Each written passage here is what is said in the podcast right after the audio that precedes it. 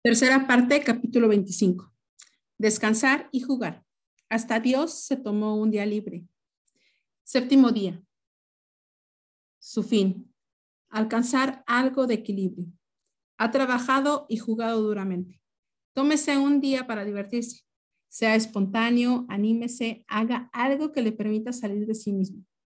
¿Qué es lo que crearía la mayor excitación para usted? El gran hombre es aquel que no pierde su corazón de niño. Mencio.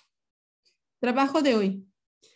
O bien planifica algo divertido y se atiene a ello, o bien hace algo dejándose llevar por el impulso del momento. Pero sea lo que fuere, disfrútelo. Mañana estará preparado para explorar